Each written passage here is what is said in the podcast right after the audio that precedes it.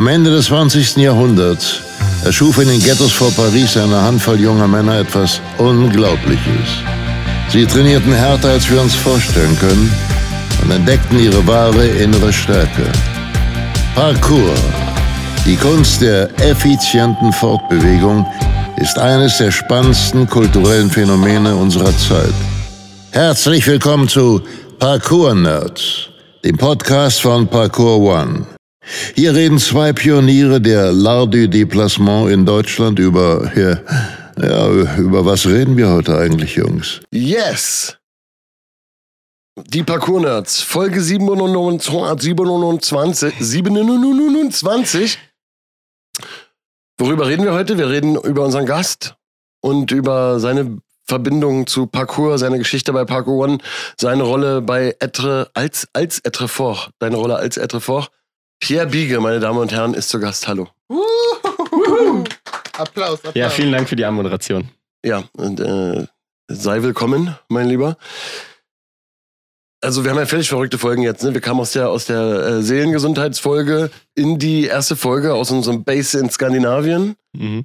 und äh, haben jetzt schon wieder dich als Gast, aber irgendwie war das auch angekündigt und angebunden, denn ähm, du bist ja auch einen sehr, sehr langen Weg deines Lebensweges mit und durch Parkour One auch gegangen. Kann man das Mhm. so sagen? Ja, Kann man das so sagen? ich glaube, ich bin mit Pakuan groß geworden.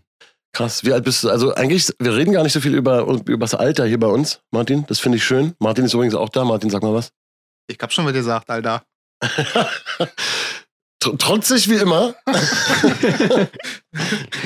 ähm, äh, eigentlich reden wir aber gar nicht so über das Alter. Das finde ich auch gut, weil das sagt doch oft nicht so viel. Aber wie alt Mhm. bist du? Ich bin jetzt 28, Und wann hast du angefangen mit Parkour? 2006. Im gleichen Jahr wie ich. Wirklich? Ja, etwa bei, etwa bei, äh, bei uns. Wie bei uns? Bei uns bei Parkour One. Nein, Nein. nein. Dann erzähl mal, erzähl mal deinen Erstkontakt. ja, mein, also mein Erstkontakt mit Parkour war YouTube. Ich weiß nicht, wie euch das geht, aber ich bin halt in meinem Bergdorf, also ich meine, für alle, die nicht wissen, wo ich wohne, ich bin so in einem kleinen Bergdorf, 250 Seelen und da ist, kriegst du halt nicht viel, ne? Also es gibt Fußballverein, es gibt halt solche Sachen und ich war dann da und habe über YouTube Parkour gesehen und dachte, das ist geil und bin dann raus. Und ich dachte, das ist vor allem geil, wenn ich auf den Balkon klettere, warte, bis ein Auto vorbeikommt und dann runterspringe, damit die sehen, wie geil das ist, ne? Also ich hatte nur so das Gefühl, es muss diese Außenbestätigung sein. Bergdorf? Pierre? Kannst du das ein bisschen mehr elaborieren? Ja, ich wohne im Kanton Wallis in der Schweiz. Das sind, das ist, das ist in den Alpen gelegen. Und ich wohne da auf 1400 Metern über Meer. Ja, also ich war leider noch nicht, ich war zwar in der Schweiz äh, schon jetzt zwei, dreimal, Mhm. aber ich war noch nicht dich da besuchen. Mhm. Ich kenne aber natürlich deine Bilder Ja. oder auch äh, wenn du manchmal äh, trainierst im Winter oder so und es sieht halt, also meine lieben Zuhörer, stellt euch in eurem äh, Kopfkino, was natürlich auch ein richtig, äh, was sehr farbgetreu ist, ihr habt ein richtig gutes Kopfkino, ich weiß es, äh, einfach übelst cineastische Alpenlandschaften vor, halt mit äh, dramatischen, epischen Berghintergründen und dann äh, Pierre, wie er barfuß da irgendwie lang rennt. ja, genau. Das ist auf jeden Ihr Fall. euch, also da, wo ich auch wohne, wir wohnen eigentlich wirklich so in einer Kugel, so von der Felswand. Und wenn halt so März ist, April, der ganze Schnee schmilzt, da kommen halt schon regelmäßig Lawinen, ne? Dann hörst du es einfach mal wieder donnern und dann weißt du, ah, okay, kam wieder eine Lawine darunter. Das ist so ein Normalding, ne? Ja.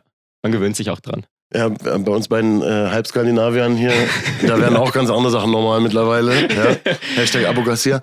Aber Vögel, Vögel, ne? Und äh, Kran, also, Kran, also ähm, alle Arten von Nagetieren Ja. begegnen uns. Jetzt haben wir gerade gesehen ähm, auf unserer Überwachungskamera, dass äh, aber sich die Elstern auch um die Mäuse kümmern. Ich weiß nicht, ob das jetzt die interessanten Geschichten sind, aber wenn wir schon mal beim Thema Bergdorf sind und an was man so gewöhnt ist, ja. ja, ähm, nee, und äh, so, genau, als wir haben ja öfter schon erzählt, als Martin und ich angefangen haben, war das noch nicht über YouTube, sondern so Mhm. über File-Sharing-Dinger, ja. dass, dass man Parcours-Videos sehen konnte. Und bei dir war das dann eben schon YouTube. Da sieht man, wie krass schmal die, diese, die, die zeitliche Kante, die epochale ja, Kante Ja. sozusagen war.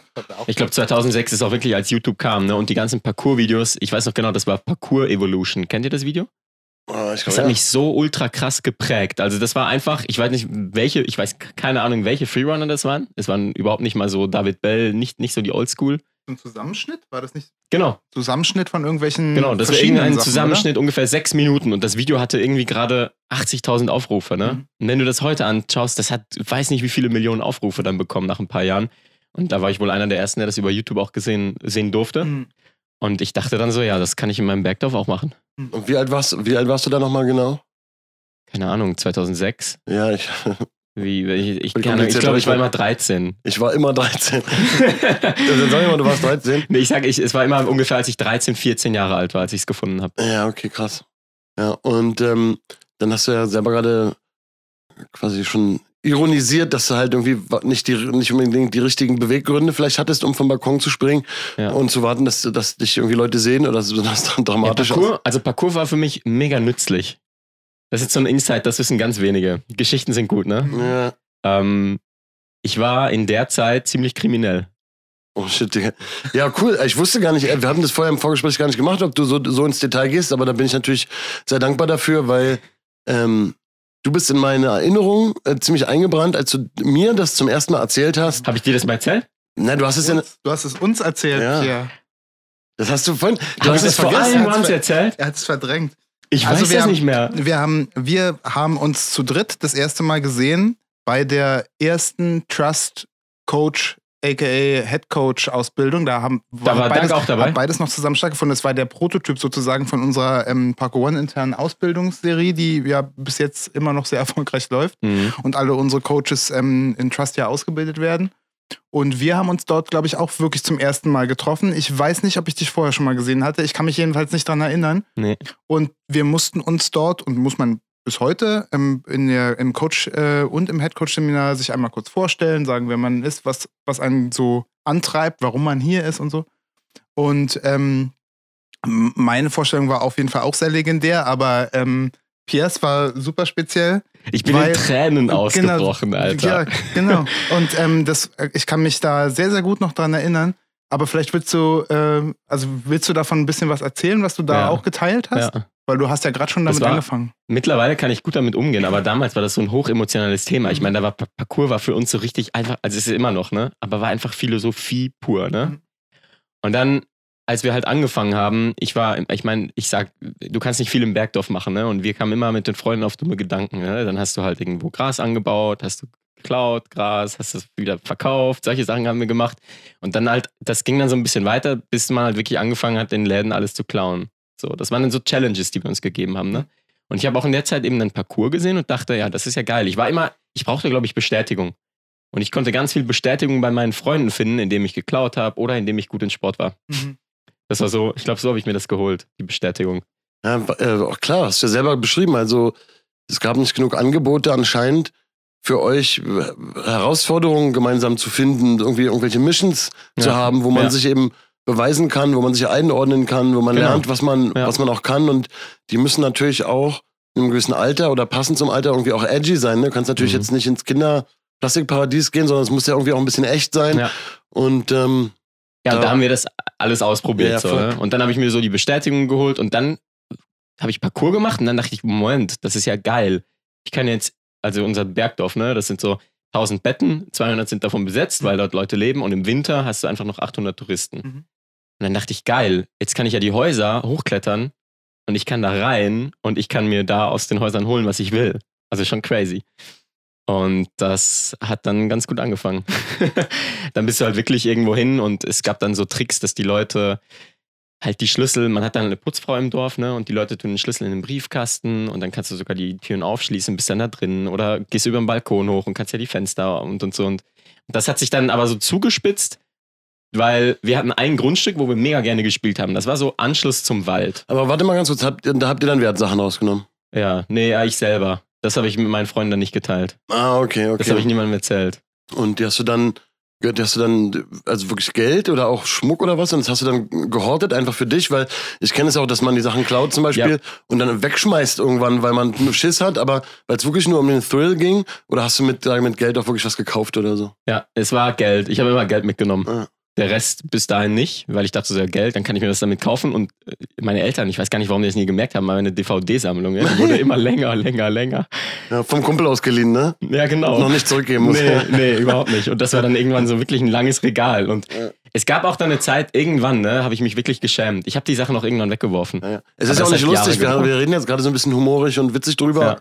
Ähm, aber, aber nur, weil ich, wie, ich auch mal gerne sage, mal einen Comic Relief zwischendurch Mhm. auch mal brauche und es ja auch zeigt, du redest ja in einer Retroperspektive darüber. Du hast ja auch erzählt, du kannst mittlerweile anders darüber sprechen und dass damals, wo wir die Geschichte zum ersten Mal gehört haben, eben die Tränen geflossen sind. Ja. Von daher vergesst es bitte nicht, liebe Freunde, die zuhören, dass dass- dass das auch dazugehört. Also, dass das alles Ja. dann dazugehört, wenn man jetzt ein bisschen witzig drüber spricht, Ja. die Vorgeschichte und so. Und wir kommen ja jetzt noch dazu, wie ernsthaft das wirklich einzuordnen ist. Aber irgendwie ist es ja dann genau, also an der, an der Schwelle von Mutprobe, Mutprobigkeit und dumme Jungs äh, Ja. äh, Dings geht dann halt schnell doch in eine echte Kriminalität dann, dann Genau. über. Ne? Es ist Ja. schon echt äh, handfester Diebstahl und dann hast du damit ja sogar noch was irgendwas gemacht, also sozusagen dir Sachen gekauft Ja. oder so. Das ist ja schon dann die kriminelle Energie nochmal. Also es ging dann wirklich so weit, dass ich irgendwann in ein Haus eingebrochen bin. Also wirklich das Haus hochgeklettert bin, über die Rille, einfach nur durchs Parcours-Training konnte ich das, ne? Ja. Und wir haben dann ein Fenster oben aufgebrochen, sind da rein und da habe ich dann wirklich Laptop, Maus und solche Sachen geklaut. So. Das war das erste Mal, als ich kein Geld mitgenommen hatte. Und keine Ahnung, zwei Wochen später, wir sind dann von der Schule nach Hause gekommen, hat die Polizei geklingelt. Ähm, und meine Mutter war voll in Aufruhr und dann hieß es, wir müssen zu dritt irgendwie, also alle Kinder müssen mit auf den Posten kommen. Und das war dann so, meine Mama so im Auto, hey, was habt ihr gemacht? Erzählt mir das bitte, wenn irgendwie, ich habe nichts gesagt, ne? Und das Ding ist aber, wir waren ja unter Freunden und ich habe schon vorhin gesagt, es war so ein Beweisding, ne? Die anderen wussten aber alle, dass du das so Ja. heftig durchziehst. Es Genau. war schon auch wichtig, dass die anderen das wissen. Weil da ist auch, ne, ist, war so, ne? Ja, Da das war es nämlich eine. Parallele auch dazu, dass du halt vom Balkon springen Ja. und es war wichtig, dass Leute oder die Dass das ein Autofahrer Auto sieht. sehen, Ja. dass ein Auto das sieht Ja. und da natürlich auch wichtig, dass du das durchziehst, aber das andere noch wissen, du hast es für dich alleine gemacht, Genau. auf deine eigenen Fähigkeiten sozusagen äh, zurückbezogen, aber wichtig schon, dass man es weiß. Ja, ja. Ich meine, ich bin umgezogen. Ich bin in Deutschland geboren, oft umgezogen. Ich musste immer mein Umfeld wechseln. Es war so krass wichtig, dass ich schnell Anerkennung bekomme irgendwie. Ja. An dieser Stelle sei gesagt, dass wir sehr froh sind. Nein, Spaß, aber ist schon cool, dass äh, dein Hochdeutsch auch ein echtes Hochdeutsch ist. Mega, Pierre. ja. Ich habe gestern schon so Stories aufgenommen und habe gemerkt, shit, ich mache die auf Hochdeutsch. Ich konnte die gar nicht brauchen für mein Profil. Ja. Ja, weil viele, viele denken ja, dass, dass wenn ein Schweizer sich Mühe gibt, Hochdeutsch zu sprechen und dann halt so ein bisschen Schweizerisch, ich will Das hört sich dann eigentlich so an, oder? Ja, und das ist aber nicht Schweizer, Schweizerdeutsch. Das ist, das ist, wenn Schweizer versuchen, für uns verständlich zu sein. Und dass Pierre wirklich so gut spricht, aber auch so einen Einschlag irgendwie hat, das hat halt äh, eben seine, seine Deutsch-Deutsch-Wurzel, Deutsch-sei-Wurzelgründe. Mhm, Genau. Genau, nur das ist auch nochmal Ja. gesagt wor- wurde, oder? ja. Nee, also wir sind dann mit, wir sind dann halt zur Polizei gefahren und die wussten das alle, beziehungsweise mein Bruder hat das auch mitbekommen. Und den Kleinsten, den haben sie nicht verhört und dann haben sie, ich war, ich habe halt gar nichts gesagt. Ne? Die Polizei hat mich gefragt, kennst du das Haus? Ne, kennst du diesen Schuh? So, die hatten auch einen Schuhabdruck, weil ich bin halt, als ich raus bin aus dem Fenster, ne? wir haben das Fenster irgendwie wieder so verschlossen. Das war so ein Fenster, das konntest du aufnehmen, dann hast du die Scheibe rausgezogen, so ein Dachfenster. Dann habe ich das zugemacht und ich bin dann vom, es war halt, es war halt geil, es war Parcours. Nebendran war ein Schuppen und das Haus war hoch, der, der, Schuppen so drei Meter, ne? Da bin ich einfach gesprungen. Und da habe ich dann einen Schuhabdruck hinterlassen. Und die sind dann so gekommen mit Fotos und haben mich alles gefragt. Und ich so drei Stunden lang, nee, kenne ich alles nicht. Und mein Bruder wurde auch verhört in einem anderen Zimmer. Und der hat dann irgendwann ausgepackt und hat gesagt, doch, ich habe gehört von einem Freund, dass die da drin waren. Mein Bruder war da auch irgendwie beteiligt. Und dann ist der zweite hoch in, zu mir gekommen ins Verhörzimmer. Hey, und ich war so am Schwitzen. Und dann hat der so, hat der so ein bisschen zugehört und dann hat er gesagt, hey, hör auf, so einen Scheiß zu erzählen. Dein Bruder hat uns gerade alles gesagt, ne? Shit. Und dann war vorbei. ja, und das war halt, ich war dann 14 und das ging dann so weiter, dass ich vors Gericht musste mit meiner Mama. Quasi verurteilt wurde, aber halt, weil ich noch jugendlich bin, ging es als Jugendstrafe durch oder so Jugendstreich. Und dann musste ich nur, also nur, ich musste dann irgendwie 80 Stunden in einem Altersheim abarbeiten. Okay, hast du dich, äh, hast du dich ver, ver, ähm, verraten gefühlt von deinem Bruder? Oder war das für dich so einfach, ja, okay, das war mir irgendwie klar, dass die Scheiße rauskommt? Die Scheiße, die man baut, die kommt halt ra äh, raus oder so? Ich, nee, ich, ist gute Frage. Ich war meinem Bruder nie böse. Ich weiß auch nicht, ob ich ihm danach gesagt habe, warum hast du mich verraten? Keine Ahnung. Aber es war halt, es ist schon krass, ne? Du bist da 14 und dich verhört jemand. Das, den Druck, den musst du auch erstmal aushalten, ne? Ja, ich wollte überhaupt noch nicht sagen, dass, dass du dich verraten fühlen müsstest, sondern Ja. ich fand, das, einfach- das war eine ganz offene Frage aus meiner Moderatorenrolle Ja, ja. gemeint, weil es scheint mir eben nicht so zu sein. Nein, gar nicht. Genau, und das finde ich interessant, weil war, das war dann auch für dich das Erweckungserlebnis, äh, dass, dass, irgendwie kriminelle Schiene oder Scheiße in die Richtung bauen nicht, nicht, der, nicht der Thrill ist, den du suchst, oder? Es, nee, dann habe ich erst richtig angefangen. Ah, okay. Das ist Spannende Wendung. ja spannende Wendung. Also das war so das Einschneidende, wo ich halt angefangen habe, Gegenstände zu klauen. Und irgendwie habe ich mich nicht verraten gefühlt, weil ich wusste, ich mache ja einen Scheiß, aber der Kick war geil. Und ich glaube, ich wurde dann süchtig. So, Mhm. ich brauchte diesen Kick. Und dann war es halt mit Gesch also tut mir leid, dass das jetzt hier so viel Raum einnimmt. So. Nee, aber dich frei, ist doch voll geil, dass Aber was, es unglaublich was zu wichtig. erzählen gibt und es ist super wichtig. Also du bist hier, damit man dich kennenlernt. Ja. Und Das ist so, die Geschichte verbinde ich auch so krass mit dir Ja. und deinem Einstieg in den Parcours, dass ich das einfach nur äh, richtig cool finde, dass du das überhaupt hier so Und das offen war, hast. dann war es nämlich krass, ne? Alle haben mitbekommen, Pierre war bei der Polizei. Pierre musste dahin, ne? Und ich wusste genau in der Schule, die Leute, ich steig aus dem Bus aus, die haben mich angeguckt, ne? Und das war eigentlich genau das, was ich ja wollte. Ach so, shit. Es ist kra- krass. Und das war dann für mich eine Strategie, wie die funktioniert. Und ich war dann, dann hat es wirklich angefangen, in die Läden rein, einfach alles zu holen, was man wollte. Ah, Ja. das war mir nicht klar, das ist so. Jetzt, äh, das scheint ja eine unendliche Spirale zu sein. Nein, eben nicht. Ich habe dann Parcours One oder beziehungsweise Parcours und die philosophische Seite kennengelernt. Und wie? ich bin, ich war immer alleine im Bergdorf. In den Bergen hat man sehr wenig Leute gefunden, getroffen und ich habe irgendwann gegoogelt Parcours Schweiz und bin dann auf Parcours One gekommen. Und da hieß es dann, du kannst ein Probetraining in Münsingen buchen. Und das habe ich gemacht. Und ich war halt, Sport war ich gut. Und ich dachte so, ja, easy, kriege ich ja su super hin. Und das ist ja, es ist bei vielen Geschichten, bei vielen Leuten, die ein erstes Training bei Parkour One halt mitmachen, ne? Ich war nach dem Einwärmen kaputt. Ich war zerstört. Ich dachte mir so, was machen die denn hier? Ist das überhaupt Parkour? Die wärmen sich auf. Das habe ich ja nie gemacht, ne? Weil ich kannte einfach nur Parkour. Geil, ich spring runter, wenn ein Auto vorbeifährt. ähm, habe mich aber dann doch stärker damit identifiziert und nach dem Training dachte ich einfach, geil, das muss ich unbedingt machen. Und dann bin ich, ich glaube 2009 bin ich bei Parkour One eingestiegen und bin dann eigentlich zwei Stunden zum Training hingefahren, zwei Stunden Training gemacht und wieder zwei Stunden zurückgefahren in mein Heimatdorf. Und das war dann so eine krasse Wendung, wo ich gemerkt habe, okay, Pierre, schau mal, Sport, du hast gemeint, du wärst geil so, aber bist du gar nicht, weil du siehst, was die anderen machen. Und du hast dann so, ich meine, bei Parkour, One, du kriegst sofort die Werte mit, die Demut, wenn du Parkour machst und dann so trainierst, das, das erfährst du ja alles am eigenen Leib. Und das war für mich dann so irgendwann der Ausstiegspunkt, dass ich für mich gemerkt habe, ich, ich weiß noch genau, ich habe das noch genau im Kopf. Wir haben halt, wir wohnen auch gerade an einem Skigebiet. Im Winter warst du immer oben ähm, Ski gefahren und dann mittags hast du halt was gegessen. Und ich habe da halt immer Sandwiches und alles geklaut und für meine Freunde auch mitgenommen. Und irgendwann habe ich denen gesagt, Leute, ich mache das nicht mehr. Ich habe ich hab mich heute Morgen entschieden, aufzuhören zu klauen. so. Und ich weiß noch genau, die haben mich alle ausgelacht. Die haben gesagt, nee, das kannst du gar nicht. Weil ich war ja so der Extreme, der das immer gemacht hat. Und dann, ab dann habe ich es nicht mehr gemacht. so. Jetzt habe ich ein schlechtes Gewissen, wenn ich irgendwie über was klaue.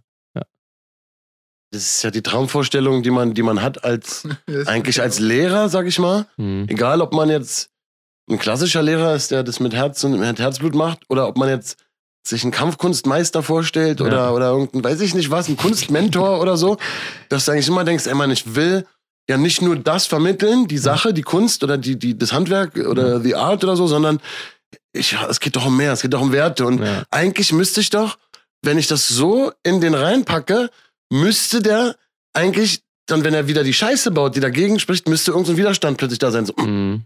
Widerspruch so. Hä? Ja. Und dann müsste es eigentlich rattern.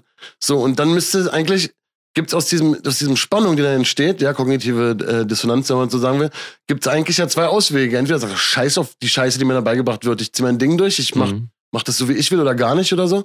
Oder eben zu sagen, ich will aus der Spannung raus, ich mach die Scheiße nicht mehr, Alter. Genau. So, ne? Und das ist, das ist so, das klappt ja so oft nicht, oder es wird so oft versucht, das ist ja jetzt keine Zauberformel, so, ne? Hm. Aber es ist so spannend von dir gerade zu hören. Also ich äh, nehme eigentlich nur noch mal anders auseinander, was wir gerade gehört haben von dir sozusagen. Mhm. Ne? So spannend, das, das, das, das wie exemplarisch in einem persönlichen Verlauf so zu hören. Hm. So, weil ich hatte das zum Beispiel nicht. Also ähm, Parkour hat mir voll viel später ganz viel gegeben und, äh, und so weiter. Aber dieses, dieses aus den Jugendsünden, sag ich mal, aufwachen und sagen, das ist, bei mir war es ja nicht so kriminell, bei mir war es eher was nicht gut ist für mich, dass ich mir was schlechte Dinge tue mit Substanzen oder Lebenswege verbaue und so Ja. weiter und so fort. Und hatte das halt nicht, dass ich, dass ich irgendwie sowas wie Parcours hatte, was mich da beigehalten hat. Irgendwie finde ich halt irgendwie so, das, und du, es gibt ja nicht so viele, die, die, die, die generationsmäßig überhaupt da sein konnten an der Stelle. Deswegen bist du halt wirklich ein, ein interessanter, ein, ein exemplarischer Paradiesvogel, Exper Experimenten. Es gibt viele, die wollen das einfach ausprobieren. Und ich habe dann gemerkt, wenn ich bei Parkour ins Training gehe, veränder, das verändert mein Leben.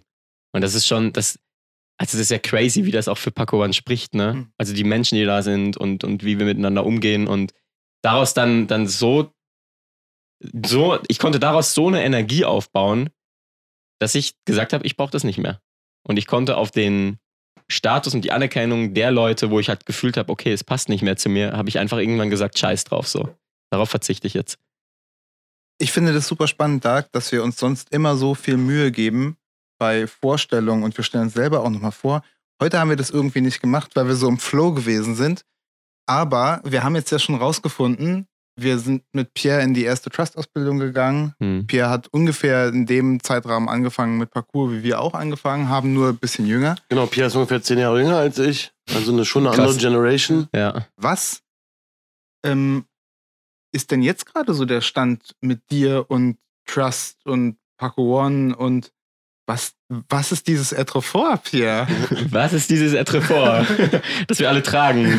Warum ist deine Hose so schön rot? Warum ist Warum ist meine deine- Hose so wunderbar blau? Warum ist meine Hose so kurz? Das frage ich mich allerdings auch. Ja, also ich bin dann groß geworden mit, bei, mit Paco One und habe in der Schweiz halt eine sehr eine enge Anbindung auch an Roger und Felix bekommen. Also dadurch, dass man dann immer gecoacht hat, dass man vor Ort war, dass ich mich auch, ich war eine, so in der Grafikerlehre, habe ich mich selbstständig gemacht und irgendwann gemerkt habe, oh krass, Etrefort braucht unglaublich viel auch, so Webseite, Designs, Paco One hat das auch immer gebraucht und ich bin dann so ein bisschen in die Schiene reingerutscht, dass Felix mich irgendwann gefragt hat, hey, möchtest du nicht nur Freelance für Etrefort arbeiten, sondern möchtest du ganz einsteigen? Mhm.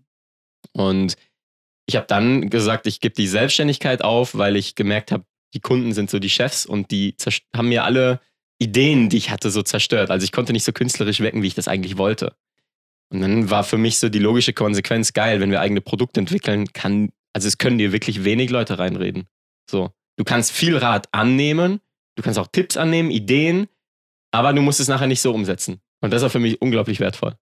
Und so bin ich dann mit einer, ich glaube, 100% Anstellung bei Etrefort rein und habe aber in der Zeit auch noch sehr viel bei Paco One gecoacht. Also ich hatte dann äh, die Bern A-Klasse war dann auch unter mir. Und ich habe zuerst Bern B, dann Bern A und dann war ich da, habe ich Kids-Klassen auch aufgemacht. Also da war ich sehr viel am Coachen auch während der Woche. Ja, das waren dann mehrere Tage.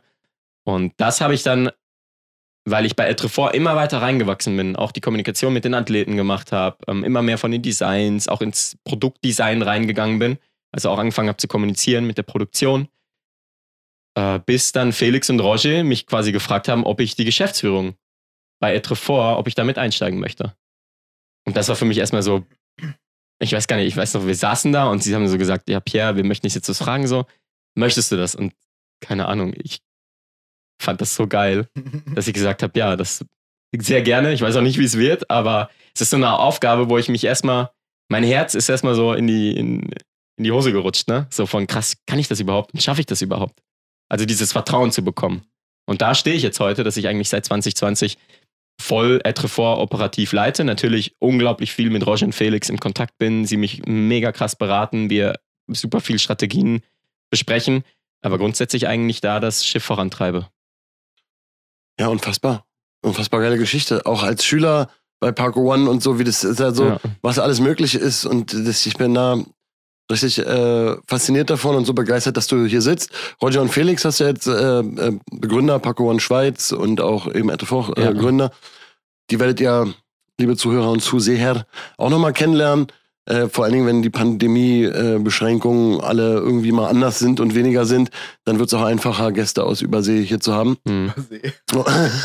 Schweiz ist Übersee, okay. Überberg, Aus ne? Überberg, ja, Über, ja, ja, aus Überberg. Aus Überberg hier zu haben oder Bergdorf und so weiter.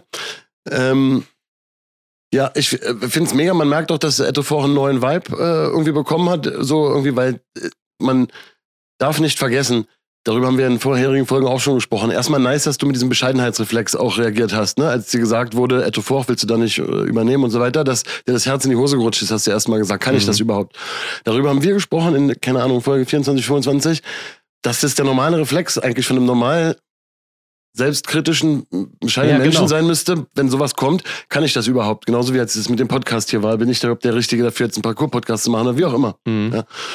Und äh, das ist die richtige Reaktion. Und dass du es eben auch als Aufgabe bezeichnet hast, denn äh, da haben wir auch schon mal drüber gesprochen, dieses eine Firma da irgendwie übernehmen und sowas da aufbauen und leiten und dann auch im Einklang mit irgendwelchen Werten und im Aufbau. Da kommt ja, das ist ja, bedeutet ja nicht, ja, hallo, äh, möchtest, möchtest du bitte sehr viel Geld verdienen, sondern die Frage ist, dass jemand sagt, ja, hallo, möchtest du bitte sehr, sehr viel arbeiten? Ja, ja. So. Ja, genau. Ne? Ja. So, und das kannst du völlig auch vergessen, wenn du nicht lauter Herzblut und eigene Zeit und Dinger reinschiebst Ja. und dir nicht sagst, ja, ich arbeite von 9 bis 17 Uhr. Danach äh, lass ich den Stift fallen. Das funktioniert halt nicht, ne? Nein. So, und äh, dass du dazu halt Ja gesagt hast, ne? Und das ganz natürlich eben auch so mit einer Bescheidenheit angenommen hast und eben die Aufgabe darin gesehen hast, das finde ich ganz richtig. Und das ist auch mit ein Grund, warum äh, du das auf jeden Fall das Zeug dann hast, das auch zu schaffen. Also die Frage ist immer, was ist denn jetzt schaffen, ne? ja. Aber das irgendwie nach, in zumindest mit deinen persönlichen Zielen Mhm. eben zu schaffen. Deswegen ist, abgesehen davon, dass ich die Klamotten ja auch immer trage, schon immer, immer Angst habe, ey, wenn es die mal nicht mehr gibt, dann was mache ich dann? Was ziehe ich denn dann für Hosen an und so? Das ist ja schon ein Problem, Problem für mich geworden. ja, das ist geil. Das Ja, ist schön zu genau. hören. Ja, ja, und so zum Thema Transparenz mache ich ja auch, bin ich ja auch ein Künstler, ein Künstler halt und ich würde ja vom Ding her keine Werbung machen, Mhm. in dem Sinne, vor allem nicht in dem Hardcore-Sinn.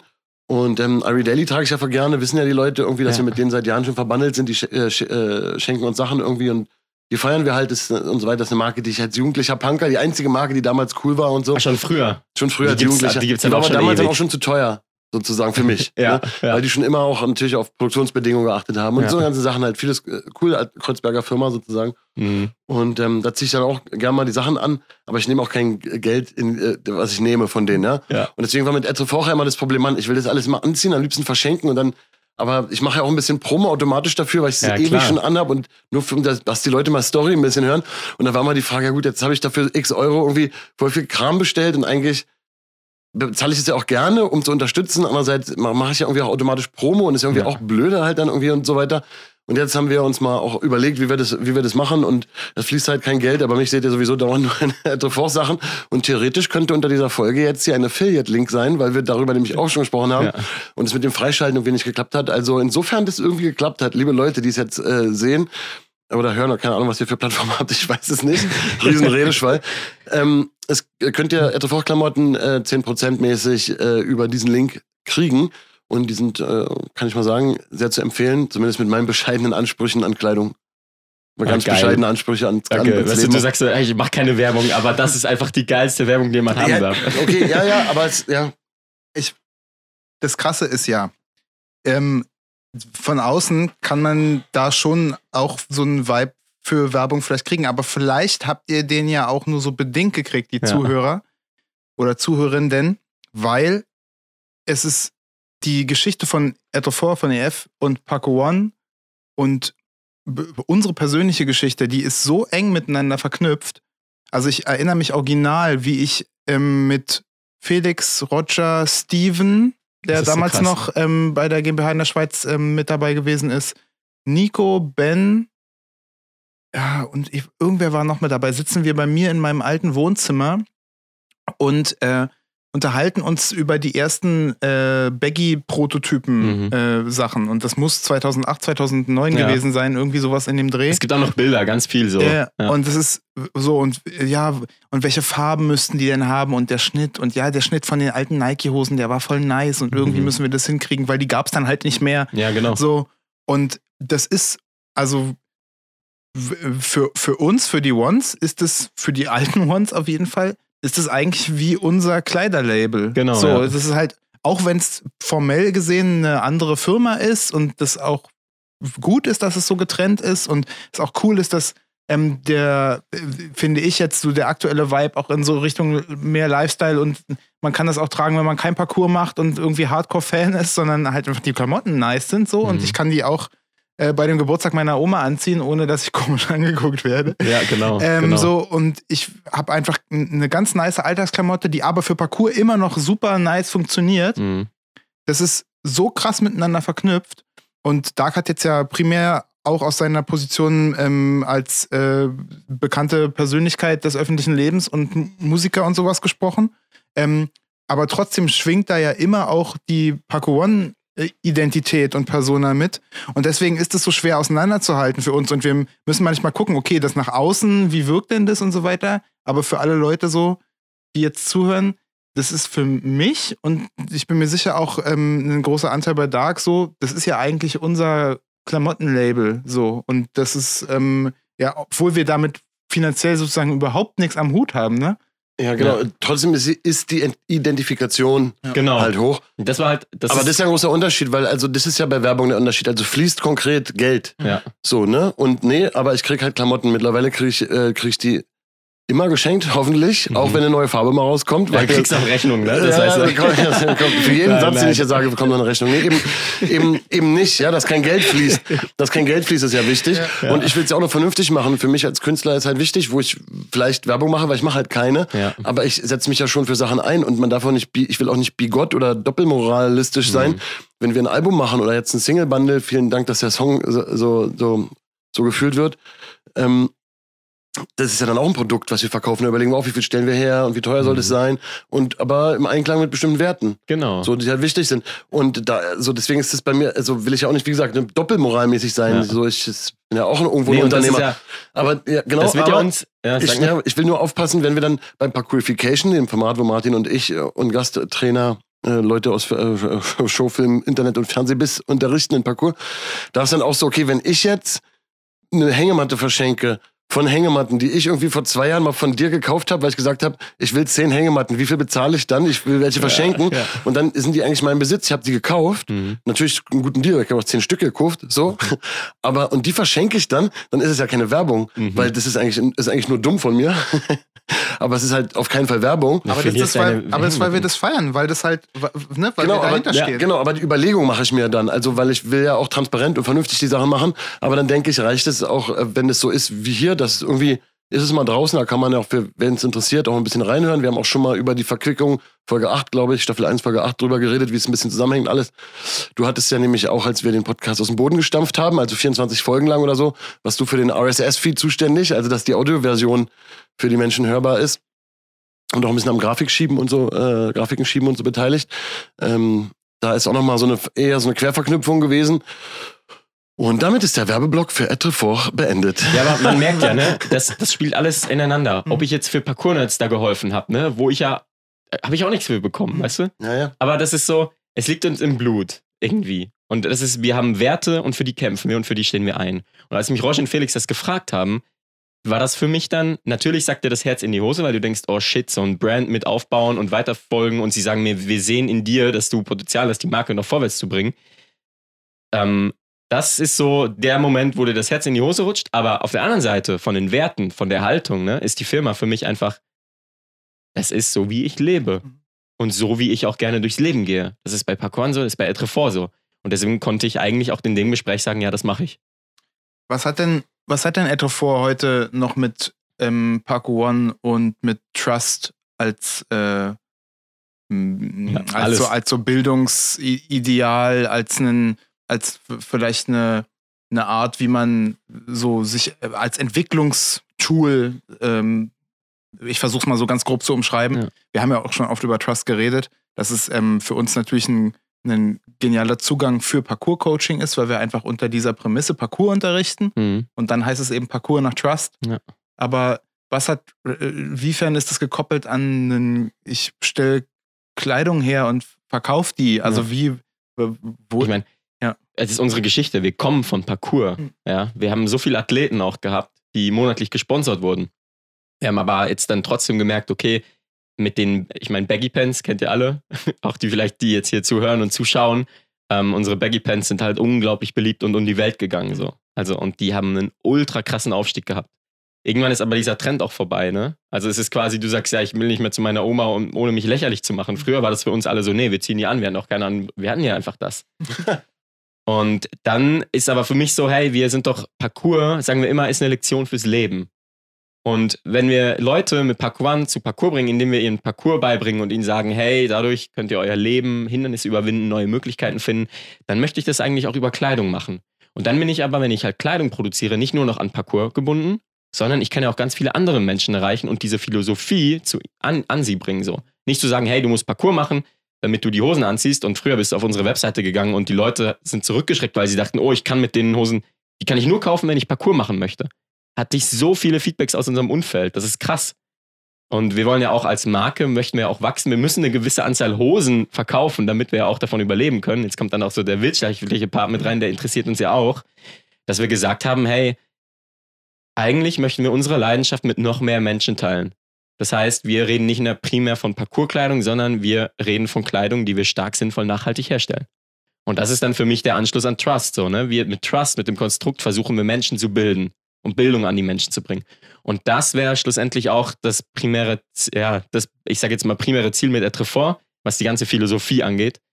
Und ähm, dafür brauchen wir einfach auch geile Kleidung, die die Leute gerne anziehen. Ja. Ähm, also das primäre Ziel von Etrefort ist natürlich erstmal die Klamotten zu verkaufen, ne? Weil Ja, ohne, wird- das, wenn ich ohne jetzt- das, also ne, so äh, im organisationswirtschaftstheoretischen äh, Sinne gesprochen ist das Genau. so.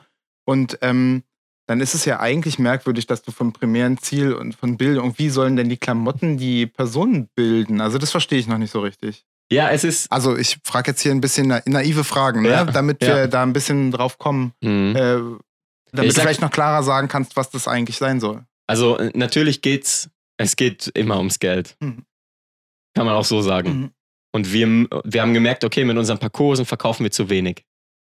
Wir können aber ganz sicher mit unserer Einstellung, mit unserem, weil das uns so krass geprägt hat, mit unseren Überzeugungen, mit unseren Werten, die uns zu einem guten, krassen, liebevollen Leben verhelfen, können wir Leute erreichen. Und das möchten wir auch über Etrefort schaffen. Mhm. Und quasi nicht nur zu sagen, hey, du ziehst die Hosen an und damit bist du der coolste, geilste Typ so, sondern halt wirklich, ich sag jetzt mal, einen Schritt tiefer zu gehen und zu sagen, okay, être fort, être fort pour être utile, stark sein, um nützlich zu sein. Mhm. Was bedeutet es, ein starkes Leben zu führen? So. Mhm. Und das ist dann, fangen wir an, bei der Produktion nachzudenken. Okay, wie können wir denn produzieren? Wie können wir denn den Menschen bei der Produktion begegnen?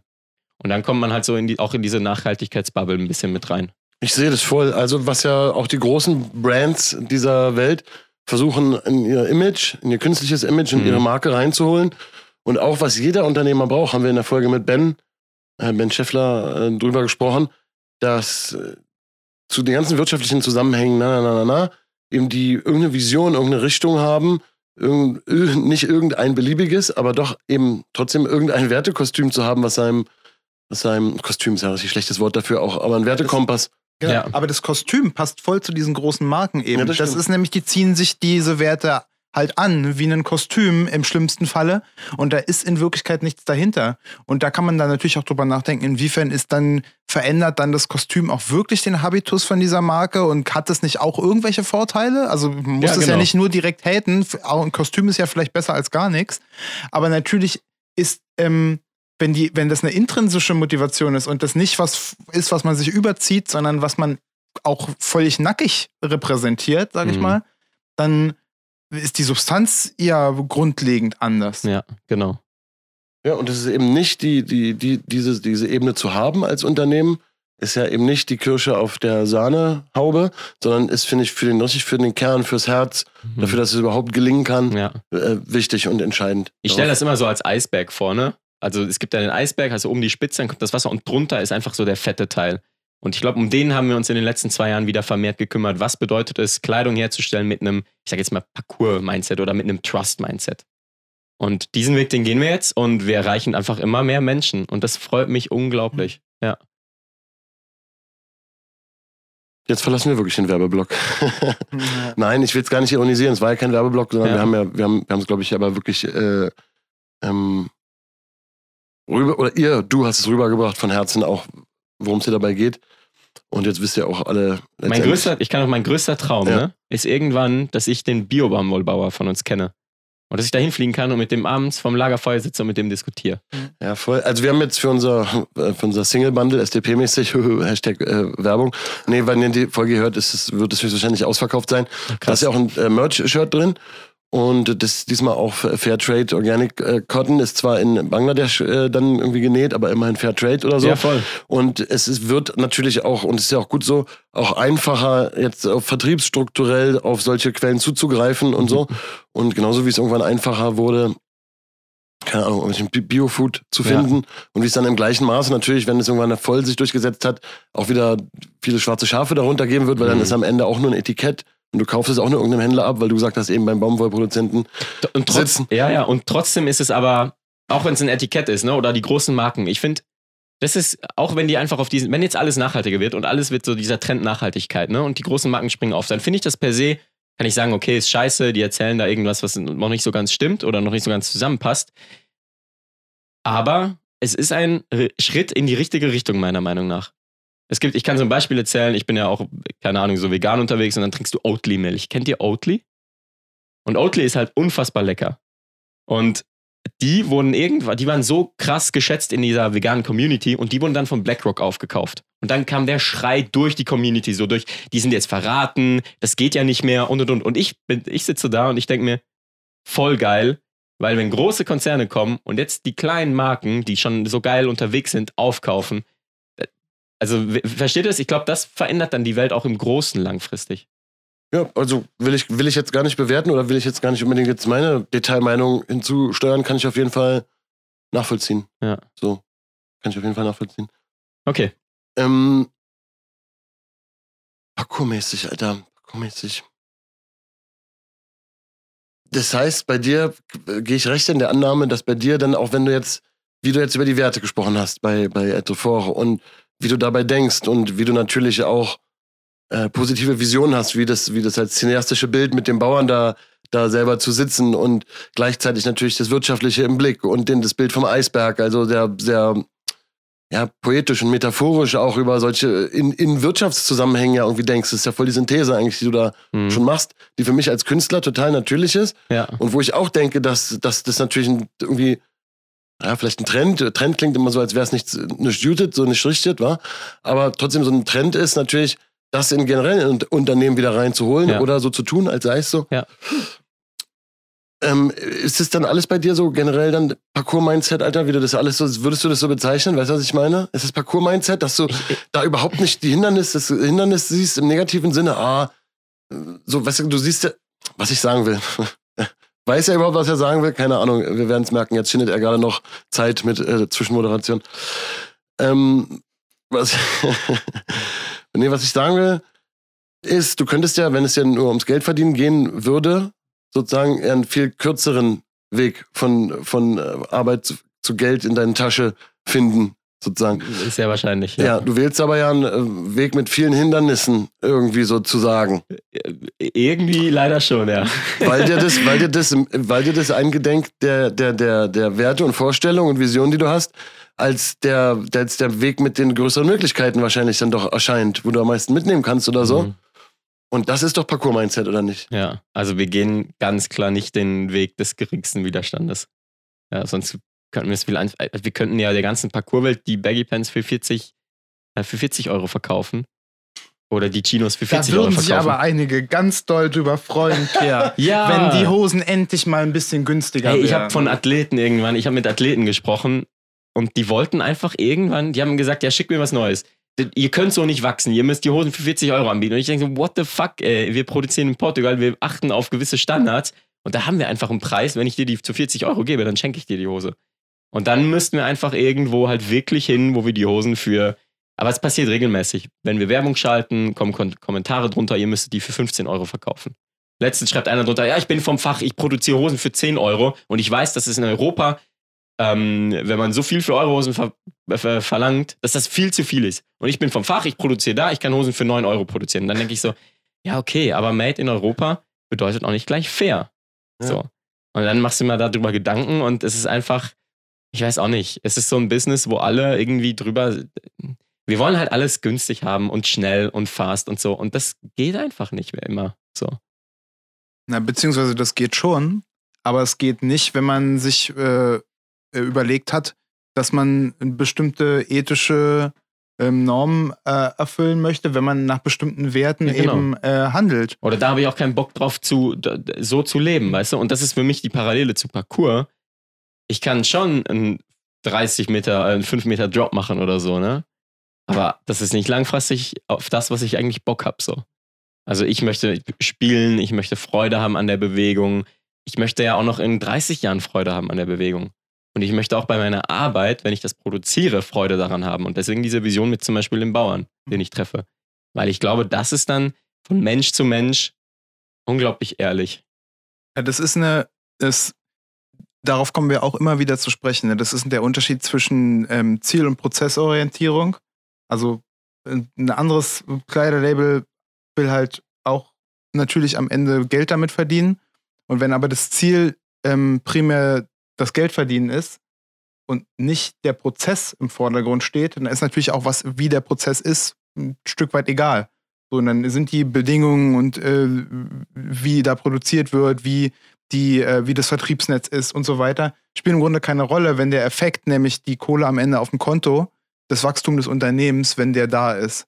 Und ähm, äh, so aus dem Nähkästchen geplaudert, Etrefort ist ja jetzt auch kein Riesenunternehmen, ähm, ganz im Gegenteil sogar. Und äh, das ist immer noch sicherlich eine verhältnismäßig hoher Struggle, dass das beständig auch weiter existieren kann, weil die Voraussetzungen, die ihr euch selber gebt, halt einfach viel, viel krass härter ähm, umsetzbar sind und einhaltbar sind als eben bei einem anderen Unternehmen, wo halt eben der Prozess, wie der gestaltet ist, keine Rolle spielt. Hauptsache, das kostet halt möglichst wenig und ist äh, möglichst schnell.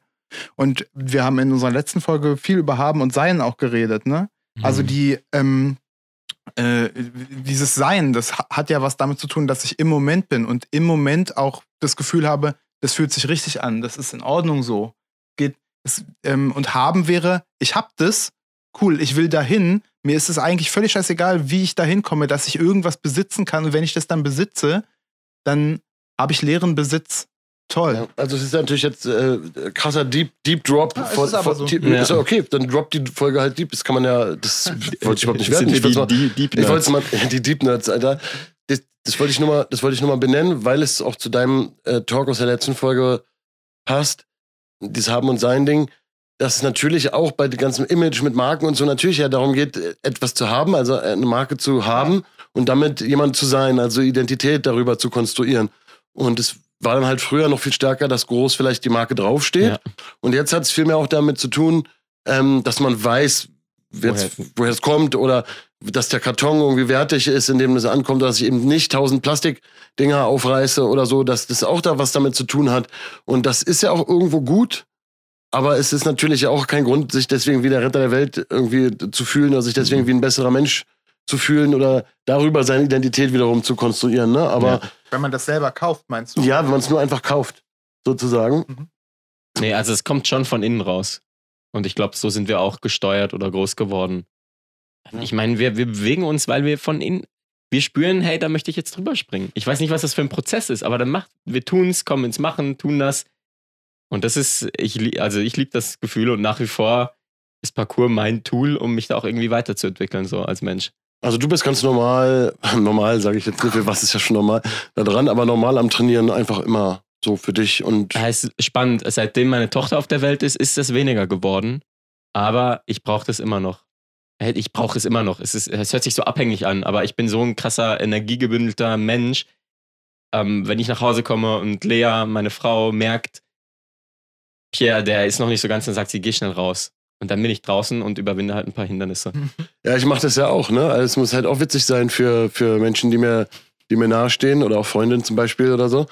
Ähm, dass dann halt, ich gehe halt, ich gehe halt raus, wie so ein Kind, Alter, wie so ein Spielen ja, ja, genau. Ne? So. Zieh mir so, Hast du deine Jacke an, mäßig so? Ne? Ich weiß nicht, mir ist jetzt aufgefallen, aber es hört sich mega komisch an. Ja, ich gehe raus, ne? Ja, ich bringe schnell über ein paar Sachen. Und oft ist es ja auch noch in der Nähe von Spielplätzen oder ist bei so Spielplätzen oder so. Oder ist halt die letzte Ecke an irgendeinem Hinterhof oder so. Ja. Und dann gehe ich halt so raus und dann auch bei dem letzten Wetter halt natürlich, das ist ja, also spielt für mich natürlich keine Rolle, also welches Wetter dann irgendwie ist. Ähm, und dann bin ich halt draußen und, und mache da irgendwie so mein Ding und tob mich da aus und bewege mich halt. Und das ist, ich war so, ja, das, ich brauche das, klingt wirklich immer ein bisschen seltsam, weil es so abhängig klingt und es soll ja das Gegenteil sein. Oder es ist, es ist das Gegenteil. Aber es ist ein Stück Therapie, ja, keine aber, Ahnung. Ja, aber es ist ja, auch, es ist ja auch ganz natürlich noch zu spüren, mhm. dass man sich bewegen muss und dass man es braucht. Das mhm. ist ja, das ist ja der natürliche Modus. Ja, so. Und man kommt, bekommt mittlerweile das Gefühl, dass es nicht mehr natürlich ist. So, oder ja, wäre. genau. Wenn du im Kopf hast, so, oh nein, er muss sich bewegen, damit es ihm gut geht, ist ja voll verrückt, Mann. Naja, du sagst ja auch nicht, oh nein, er ist voll süchtig nach, er ist voll süchtig nach Nahrung, so, ne? Er muss dann immer irgendwann ja. was essen.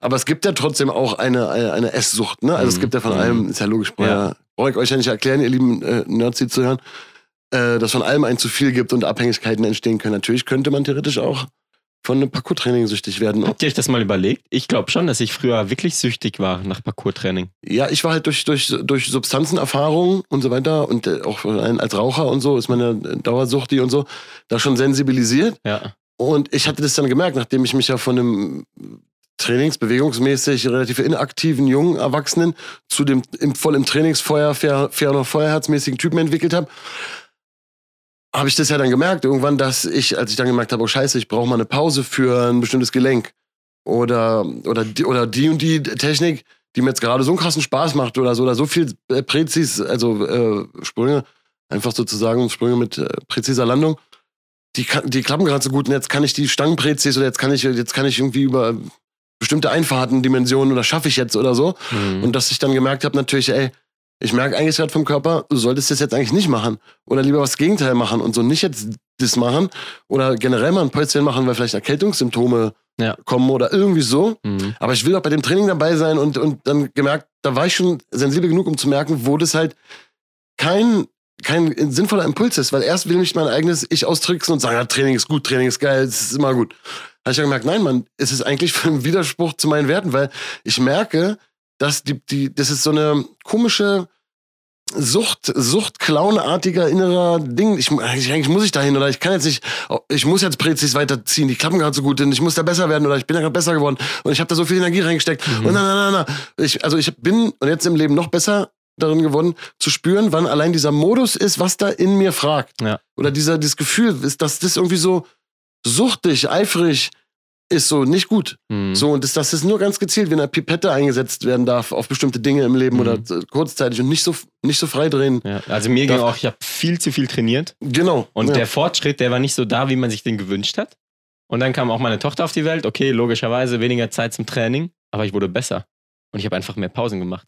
Du bist halt nicht mehr jeden Tag zwei Stunden raus, sondern du warst einfach mal drei Tage zu Hause und dann wieder richtig dran.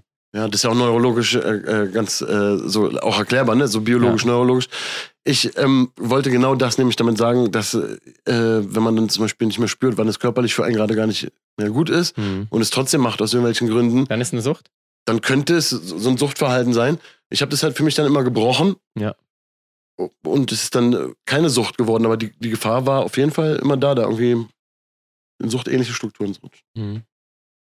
Ähm, mein, meine Assoziation dazu ist, ich habe relativ früh ja immer auch mal so kleinere bis größere Verletzungen gehabt beim Training, da haben wir auch schon drüber geredet.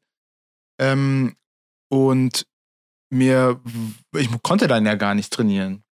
Und ich habe gemerkt, wie schwer mir das fällt. Mhm. Und dadurch ist mir aber auch klar geworden, so, ähm, weil das war auch so die Feuerphase von ganz, ganz vielen um mich herum, äh, was ich eigentlich noch alles andere habe, was mich begeistert ja. und wo ich, wo ich irgendwie äh, gerne Zeit mit äh, verbringe und wo ich gut drin bin und was mir Spaß macht und so weiter. Und ich habe gemerkt, wie, ähm, wie wichtig das ist, nicht nur sich in eine Sache völlig reinzugeben und ähm, nichts anderes mehr daneben sein kann. Weil ich habe auch solche Leute kennengelernt, auch ähm, im Parcours-Training. Mhm. Und ich habe gemerkt, wie ähm, wie alleine die eigentlich sind. Weil eigentlich haben sie nur das Parcours-Training und diese Bubble und ansonsten gibt es da nicht mehr viel. Mhm. Und immerhin hatten sie das. Ne? Ja. Aber die Frage ist, ja, äh, wie nachhaltig, da sind wir wieder bei dem Thema, wie nachhaltig ist das? Wie sehr trägt einen das durchs Leben und ähm, ermöglicht einem ein zufriedenes und, und erfülltes Leben? Und das besteht halt nicht nur aus einer Sache, so, sondern aus ganz, ganz vielen. Und das, was wir hier auch mit dem Podcast probieren, ist eben diese Erkenntnisse in alle möglichen Bereiche von Leben, von Miteinander sein, ähm, vom, von der Menschheit mhm. ähm, zu übertragen, weil es eben so geil funktioniert, aber weil das auch irgendwie die Superpower ist, die man als Mensch hat. Man kann diese Dinge übertragen und man kann unterschiedliche Bereiche erfahren und die sind miteinander verknüpft, obwohl sie nicht unmittelbar miteinander verknüpft sind. Und man kann lernen dadurch. So funktioniert Lernen. Mhm. Und das finde ich mega geil. Und da ist ganz wichtig, dass man sich darüber im Klaren ist, dass es auch ein zu viel im Parcours-Training gibt. Auf genau, jeden Fall. Auf jeden Fall. Das ist ein wunderbares Schlusswort, finde ich, Martin. Danke. Bitteschön. Ich habe, habe zu danken. Dann hätte so viele Bereiche jetzt, lieber Pierre, noch ausleuchten können vor allen Dingen ist natürlich, ja, voll, ist irgendwie auch nochmal spannender, in diesen, in diesen Switch reinzuleuchten, der da wirklich in dir war, von, von, dem, von dem kriminellen jugendlichen Jungen oder Teenie auf, die, auf dem falschen Weg, so nochmal genauer reinzugucken, was da Werteverschiebungen auch irgendwie waren oder so, weil erfahrungsgemäß, wenn man ins Gespräch auch nochmal dezidierter einsteigt, so wie wir jetzt, kommen auch in der eigenen Erinnerung manchmal noch andere Sachen hoch oder, öh, krass, weißt du, so fährst du jetzt heute hier nach Hause nach dem Motto, nach der, nach der Aufnahme und dir fällt irgendwie so eine coole Geschichte ein, die so gut reingepasst hätte. Mit anderen Worten, die obligatorische, aber trotzdem von Herzen gemeinte Einladung natürlich, dass du wiederkommen kannst, wiederkommen wirst und wir tiefer in die Themen einsteigen. Wir aber hier am Ende der Folge angelangt sind. Hört ihr diese Musik, die die Folge ausleitet? Du kannst ja mal Tschüss sagen. Tschüss, das hört, äh, ausleitet. Tschüss, sag mal Tschüss. Tschüss. Es war mega cool, Pierre. Vielen, vielen Dank. Danke Geiler euch. Typ. Das war mega cool. Geil, Mann.